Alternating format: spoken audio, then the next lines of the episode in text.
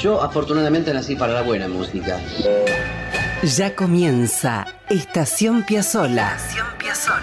Un momento de radio para disfrutar de la música y las historias de un talento perpetuo. Estación Piazzola. Con la conducción de Víctor Hugo. Producción general y textos Nicolás Tolcachier. Edición y puesta al aire Juan Derbensis. Coordinación general Ricardo Cutufos. Estación Piazzola. La vida y la música de un genio infinito en Radio Nacional, la radio pública. La gente empieza ya a entender nuestra música y eso es lo que más me satisface. Esto es Estación Piazzola. Bienvenidos amigos, amigas. Esto es Estación Piazzola. Y aquí nos vamos a detener para disfrutar de las historias y de la música de nuestro homenajeado constante, Astor Pantaleón Piazzola.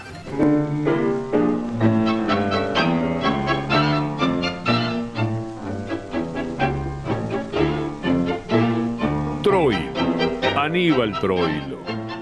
Garúa, Responso, Sur, Romance de Barrio, María Che Bandoneón, La Última Curva, Desencuentro.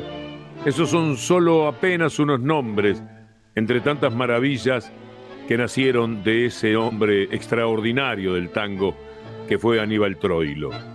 Y después están sus cantores, Goyeneche, Fiorentino, Marino, Casal, Verón, Florial Ruiz, Edmundo Rivero, entre tantos otros.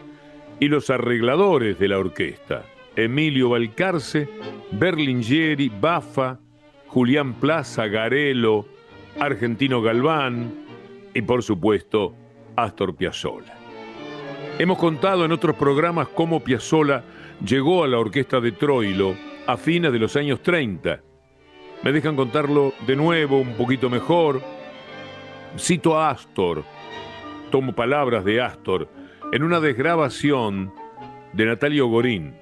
Hay que ubicarse a fines de los años 30. Astor es un pibe recién llegado de Nueva York y él mismo cuenta. Un día cayó Miguel Caló por Mar del Plata. Por supuesto no me perdí el debut. Mi papá, Nonino, me paró en la puerta de casa. Le llamaba la atención que saliera tan bien empilchado. Cuando le dije a dónde iba, sonrió de lo contento que estaba y hasta me hizo una broma. No me digas que ahora te agarró por el lado del tango. Él sabía que era así y se sentía feliz. Sigue diciendo Piazzolla, escuchar a Caló fue un impacto y fue justamente Miguel Caló quien me aconsejó que viajara a Buenos Aires. Y me largué. Y acá, queridos amigos, amigas, empieza un asunto importante. Ese largarse a Buenos Aires es central en la vida de Astor. Astor Piazzolla va a soltar Mar del Plata tras largas discusiones con su papá, con su mamá, para meterse de lleno en el mundo tanguero y orquestal de la ciudad de Buenos Aires. Junto a María Seoane escribimos el libro Astor Piazzolla, Momentos. Quiero leerles de allí algo sobre aquella llegada de Astor a Buenos Aires cuando tenía 18 años. Las luces de Buenos Aires no solo encandilaban, también derramaban sombras, porque los primeros tiempos del desembarco en la ciudad fueron durísimos para Astor. Acostumbrado a ser único, a ser un niño mimado, y se instala en una pensión de la calle Sarmiento al 1400, muy pocas cuadras más allá del obelisco. Una llamada pomposa y extrañamente alegría aunque era fría y oscura la pensión. Y a pesar de que compartía la habitación en alegría con su ex profesor de música, el bueno de Libero Pauloni, que hacía más soportable, por supuesto, la soledad y las privaciones, Astor no tardó en vengarse. La rebautizó como liebre, porque así se corría la liebre, que en la jerga popular significaba pasar hambre. Bueno, todavía es así. Lo cierto es que en medio de esa misiadura, Astor arrancó tocando en la orquesta del Tano Francisco Lauro, en el Cabaret Novelty, Pero ni sus contactos musicales entonces, ni su trabajo lo convencían demasiado. Empezó a frecuentar el café Germinal de la Avenida Corrientes para escuchar, como si fuera un dios con sus apóstoles, al gran Aníbal Troilo, Pichuco, y a cada uno de sus músicos, sobre todo el gran pianista Orlando Goñi, y soñaba tocar como ellos. Astor trabó una entrañable y definitiva amistad con Hugo Baralis, uno de los violinistas de la orquesta que, recordarán, había tocado en el sexteto de su admirado Elvino Bardaro. En una de las salidas a pescar en la costanera, Astor le juró a Baralis que sabía todo el repertorio de Troilo de memoria y le confesó su sueño, ser bandoneonista de la orquesta. Baralis un poco se rió, no sin cierta ternura. Son muy pibe, le dijo. Además, la línea de bandoneones estaba completa. Pero un día, Toto Rodríguez, uno de los bandoneones de Troilo, se enfermó. Era viernes y Troilo necesitaba un reemplazante urgente para las presentaciones del fin de semana. Astor le rogó a Baralis que le preguntara a Pichuco si era posible una prueba.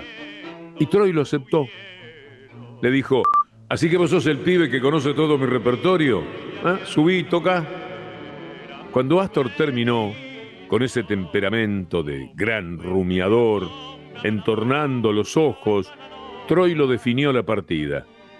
Pibe, nosotros actuamos con pilcha azul, ya lo sabe.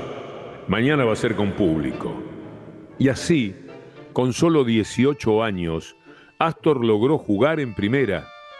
Eso era debutar en la orquesta de Pichuco.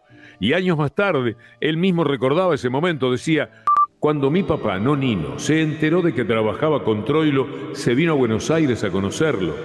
Me acuerdo que fuimos a la casa de Troilo, en la calle Soler, a comer una tallarinada que había preparado su mamá. Mi papá hizo el viaje de ida y vuelta en el mismo día en moto. Y cuando se despidió de Troilo, lagrimeaba.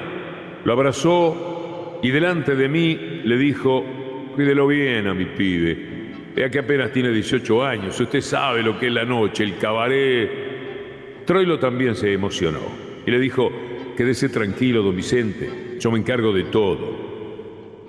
Y Troilo se encargó de mucho entre aquel año 39 y hasta mediados de los 40.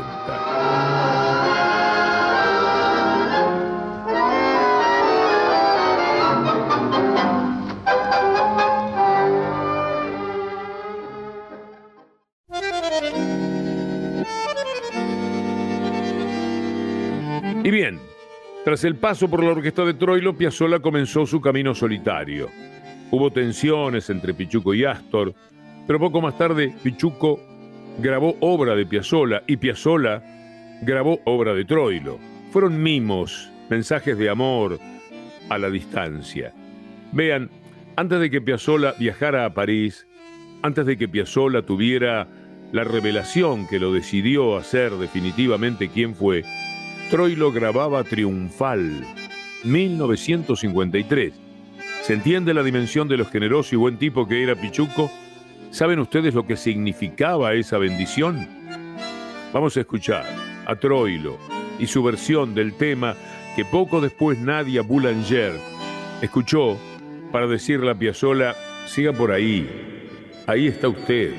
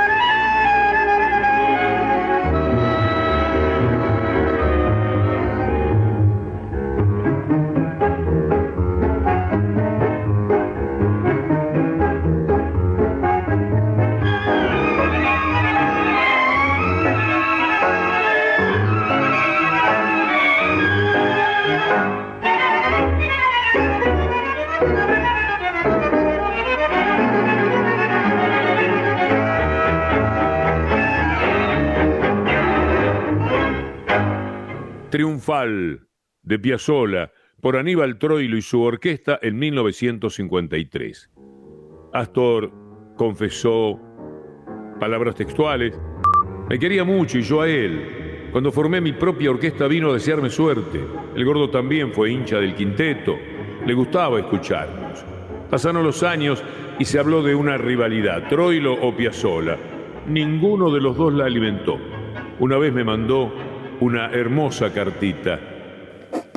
Querido Astor, siempre me he honrado con tu amistad, mucho más ahora que ha pasado tanta agua debajo del puente. Ahora, repito, solo queda pedirle a Dios que te dé tranquilidad y a mí que no me desampare. Algo hemos hecho para merecerlo, ¿no?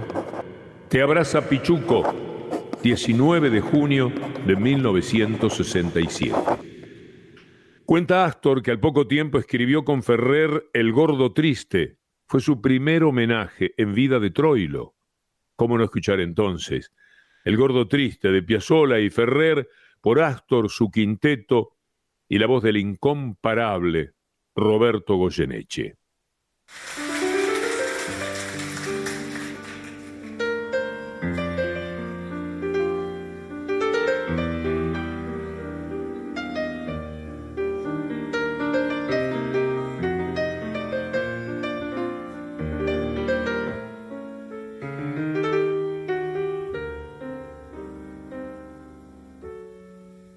Por su pinta poeta de gorrión con gomina, por su voz que es un gato sobre ocultos platillos.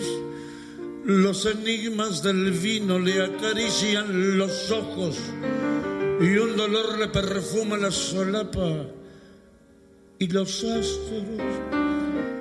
Grita el águila taura que se posa en sus dedos, convocando a los hijos en la cresta del sueño, a llorar como el viento con las lágrimas altas, a cantar como el pueblo por milonga y por santo, del verso del arcángel y un malandra, se va con sus anteojos de dos charcos ver por quién se nublan las lecinas, pichuca de los puentes en silencio, por gracia de morir todas las noches, jamás le viene justa muerte alguna, jamás le quedan flojas las estrellas.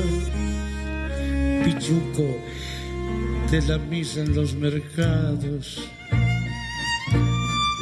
de que Shakespeare fardo se ha escapado este hombre que en un fósforo ha visto a la tormenta crecida que camina derecho por atriles torcidos que organizan glorietas para perros sin luna.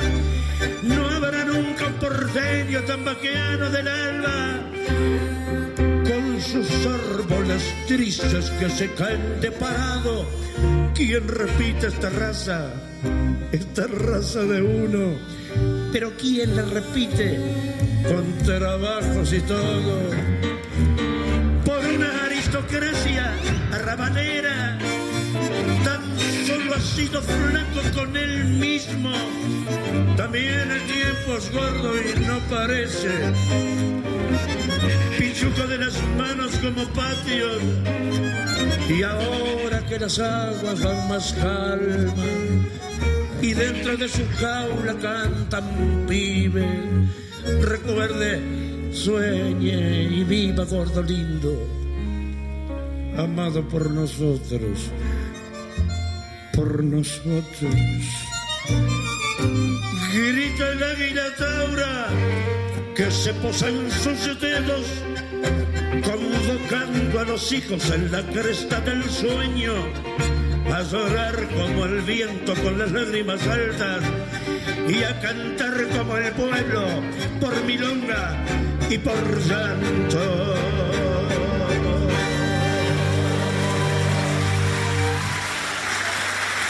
Por una aristocracia rabalera, tan solo ha sido flaco con él mismo También el tiempo es gordo y no parece pichuco de las manos como patios. Que poeta Ferrer, el oriental. Sí, hay que ponerse de pie y entre los aplausos les cuento que escuchamos El Gordo Triste de Piazzolla y Ferrer por Astor Piazzolla y su quinteto con Roberto Goyeneche, el inmenso polaco, en el Teatro Regina en 1982. El 18 de mayo de 1975, Aníbal Troilo moría en Buenos Aires. Voy a leer a Piazzolla.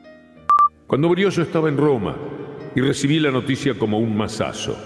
A los pocos días todo ese cariño que sentía por el amigo me llevó al piano y ahí nomás compuse la suite troileana, una obra donde están los cuatro amores que tuvo el gordo, bandoneón, cita, whisky y escolazo. Cuando Astor llegó a Buenos Aires, Cita, la compañera de toda la vida de Pichuco, lo encaró a Piazzolla en un boliche que se llamaba La Ciudad y le regaló uno de los bandoneones que tenía Troilo. Astor dice que fue una de las emociones más fuertes de su vida. Contó Astor que ese doble A que le regaló Cita no era tocable para él. Dijo cariñosamente que si se lo aceleraba a fondo no respondía. El fuelle de Troilo había que tocarlo suavemente como a una reliquia, porque si no se quejaba. Vamos a escuchar de la suite troileana Bandoneón.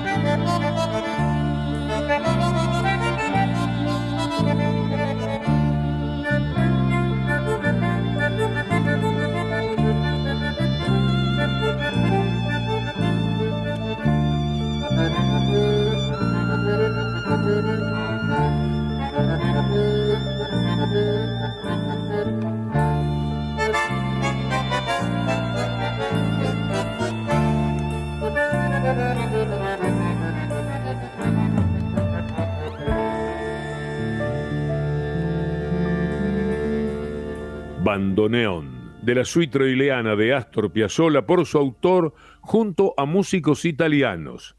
El violín solista, eso sí, es Antonio Agri. Con los andenes repletos de música, historias y pasión. Esto es Estación Piazzola. En Radio Nacional, la radio pública.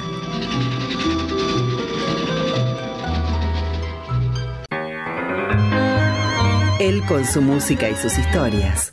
Nosotros con la pasión de contarlo todo. Estación Piazzola. Conduce Víctor Hugo. Escribe Nicolás Tolcachier.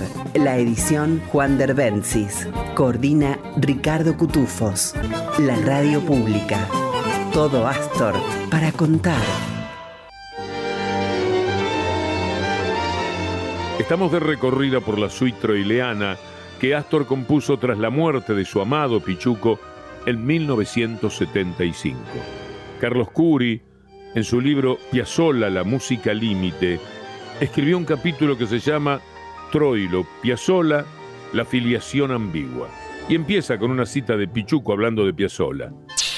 No sabés cómo gatilla el fuelle. Mira, una vez estaba tocando en el Luna Park y la gente empezó a pedir que tocáramos juntos.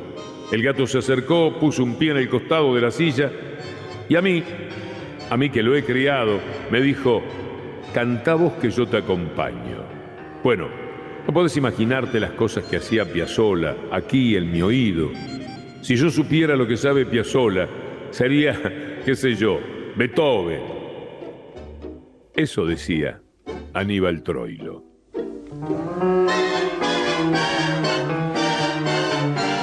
Ustedes saben que la composición cita es una de las maravillas en el homenaje que Astor le hizo a su amigo y maestro. Es de una redundancia para los tangueros, pero para los que no lo son, sepan que Cita era el sobrenombre de la viuda de Pichuco. La querida Cita murió en 1997. Y les cuento algo que por ahí muchos no saben. En realidad, Cita se llamaba Ida Kalachi, con doble C, y había nacido en Rodas, en Grecia. Era hija de una familia que emigró a la Argentina a fines de los años 20. Cita y Pichuco construyeron una historia de amor que se prolongó por 37 años y que solo se cortó en el 75 con la muerte del gordo. Se habían conocido en 1938, cuando ella fue a escuchar con su abuelita a la orquesta de Pichuco. Relata ella el encuentro de esta manera. Había salido esa tarde con mi abuela Zafira a dar una vuelta por el centro.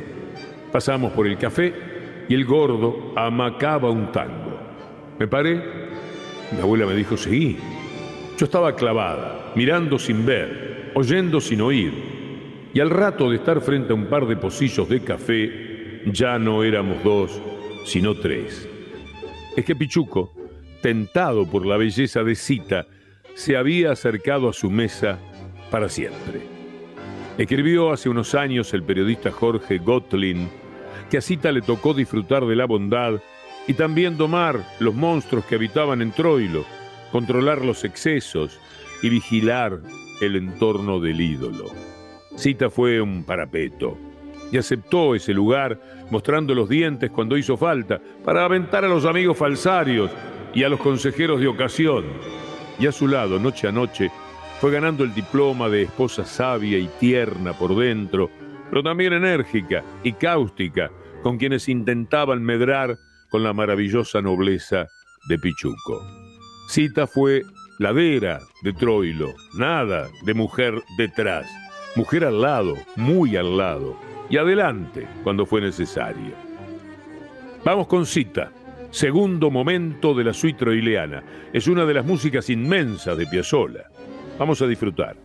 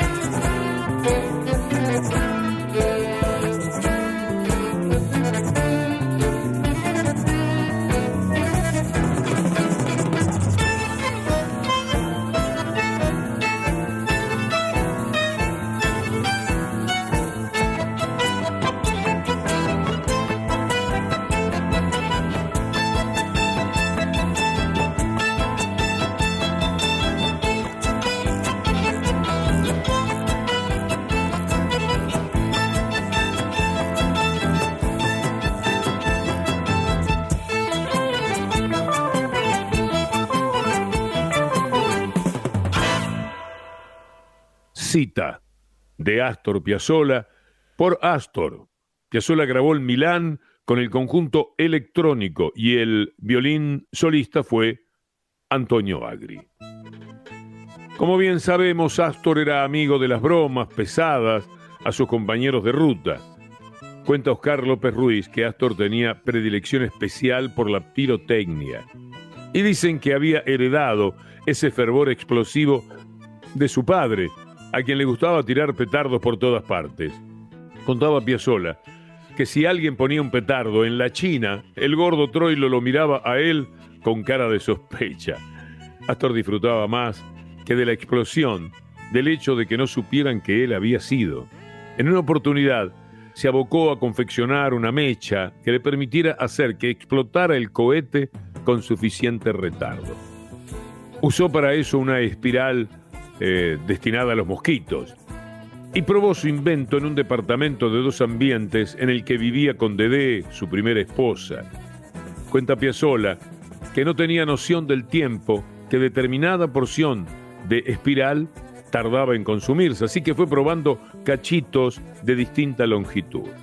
En determinado momento calculó mal y el petardo explotó en el bañito del departamento.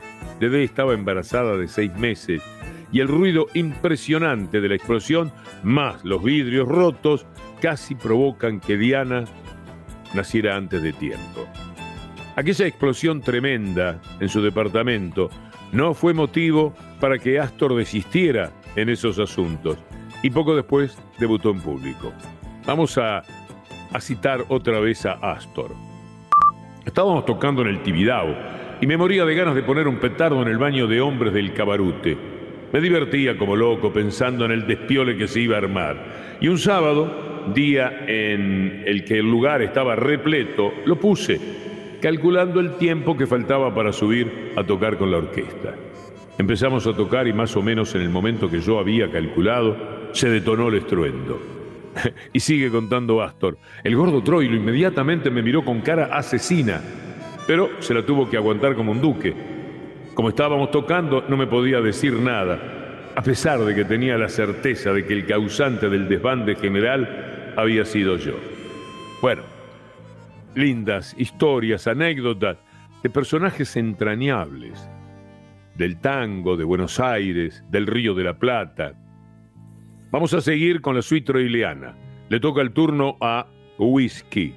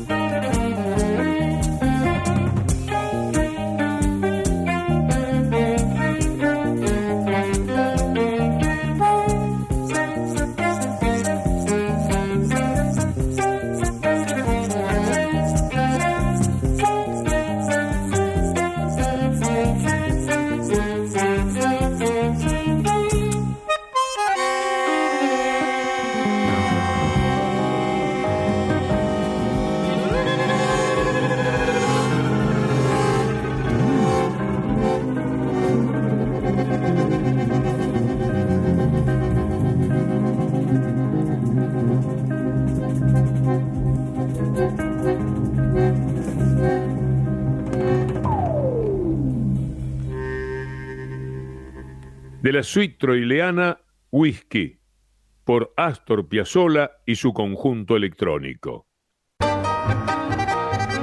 Apretó el bandoneón y estiró el tango. Quilombo. Esto es Estación Piazzolla. Escribe Nicolás Tolcachier. Su música. Edición Juan Derbencis. Sus testimonios. Y con Ricardo Cutufós en la coordinación. Sus intérpretes en todo el planeta. Es Radio Nacional. Con Víctor Hugo. Amigas, amigos, estamos hablando de Piazzolla y de Troilo. Todo el programa casi ha estado dedicado a ellos. Y si hablamos de ese instrumento mágico que tenían en común, Horacio Ferrer, en tanto era un instrumento de origen alemán, lo llamó ese pajarraco wagneriano. Pero no vamos a hablar nosotros. Les sugiero que otra vez pongan a grabar el celoso de mi época o el celular o lo que tengan a mano, porque se en una clase de historia del bandoneón a cargo de Astor Piazzolla. Silencio, por favor, que va a hablar el maestro. Esto es un poco surrealista la historia del bandoneón. El bandoneón fue un instrumento inventado por un alemán eh, que se llamó eh, Hermann Ucklig en 1854 y el bandoneón llega a Buenos Aires por intermedio de un marinero inglés o irlandés, no sé, que, que llega a Buenos Aires, lo debe haber eh, empeñado eh, por, alguna botella de whisky y dio el bandoneón. El bandoneón se empieza a tocar alrededor casi del fin del siglo pasado, 1890, comienza a tocarse el bandoneón, porque el tango empezó con violín, no, empezó con guitarra y flauta, luego guitarra, flauta y violín, luego se incorpora el piano, más tarde viene el, el bandoneón. Y el bandoneón eh, empieza en Buenos Aires a tocarse en el tango porque tiene un sonido muy dramático, un sonido muy, muy triste, muy aterciopelado, como diríamos nosotros los, músicos. Y eso quedó ya prácticamente como el, instrumento eh, del tango. Yo creo que no se puede concebir una música de tango sin el bandoneón. Pensar que fue inventado por un alemán en 1854, eh, y después lo tomó Alfred Arnold, quien en el año 30 construyó 25.000 bandoneones especialmente para la República Argentina, aquí en Alemania, en Karlsfeld, que fueron a la Argentina y este es uno de los bandoneones que debe ser alrededor de 1930. El bandoneón es un pequeño órgano, no olvidemos que el bandoneón se construyó aquí en Alemania para el pequeño pueblo de Karlsfeld porque no tenían dinero para comprar un armonium, entonces inventaron el bandoneón que se llamaba bandonium hace muchos años. Y con este instrumento se empezó a tocar música religiosa en las iglesias, porque no tenían dinero para comprar el armonium. Yo todas estas cosas que le estoy contando las voy aprendiendo aquí cuando llego a Alemania. Hay un gran coleccionista que se llama Steinhardt y él tiene más de 300 bandoneones de todas las épocas y él me cuenta siempre un poco esa historia que yo jamás la, la pude aprender en Argentina. Ahora, este instrumento es realmente, como decimos nosotros, es un instrumento que hace trabajar el cerebro porque tiene cuatro técnicas completamente eh, distintas. Yo voy a ver si puedo eh, mostrar un poco. Así, esta es la mano, por supuesto, la mano derecha. Esta es la mano izquierda. No tiene nada que ver esta mano con esta mano.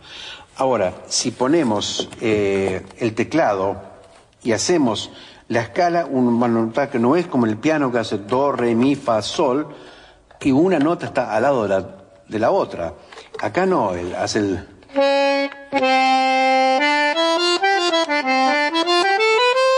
O sea, do, todo se abre y cuando se cierra cambia. Totalmente cambiada. Ahora, por eso es diatónico. Esta mano también, usted hace una escala. Abri- Abriéndose una cosa y cerrando cambia. Hasta tiene otro sonido. Es diatónico porque tiene eh, abriendo un sonido y cerrando otro. Pero es cuatrotónico también porque ah, aquí cambia, en la mano derecha cambia completamente. Tiene lo- lo- los acordes que se pueden hacer como en, en, eh, más casi como, como en el piano.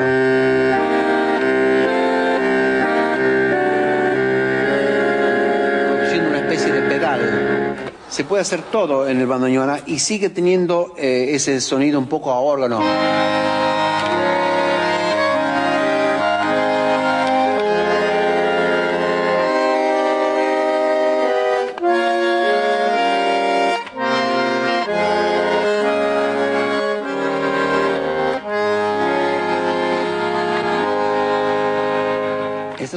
Pequeño armonio realmente. Era Astor Piazzolla, contándonos minuciosamente la historia del bandoneón y ofreciendo una introducción acerca de su funcionamiento. Y bien, finalmente en nuestro recorrido por la suite troileana nos queda disfrutar del último movimiento, Escolazo.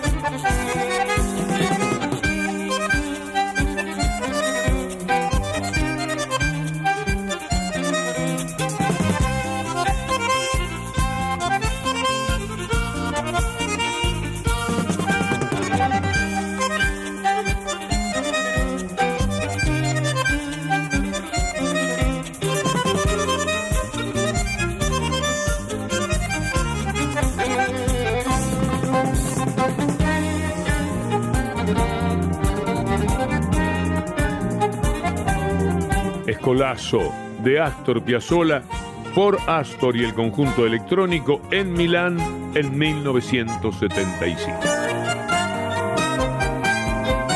Y así amigos, amigas, queda atrás Estación Piazzola, programa que hacemos junto a Nicolás Tolcachier en la producción general y textos, Juan Derbensis en edición y artística y Ricardo Cutufós en la coordinación. La semana próxima, si Dios quiere, nos vamos a detener una vez más. Vamos a parar nuestro tren musical para acercarnos a la música y a las aventuras de Astor Piazzolla.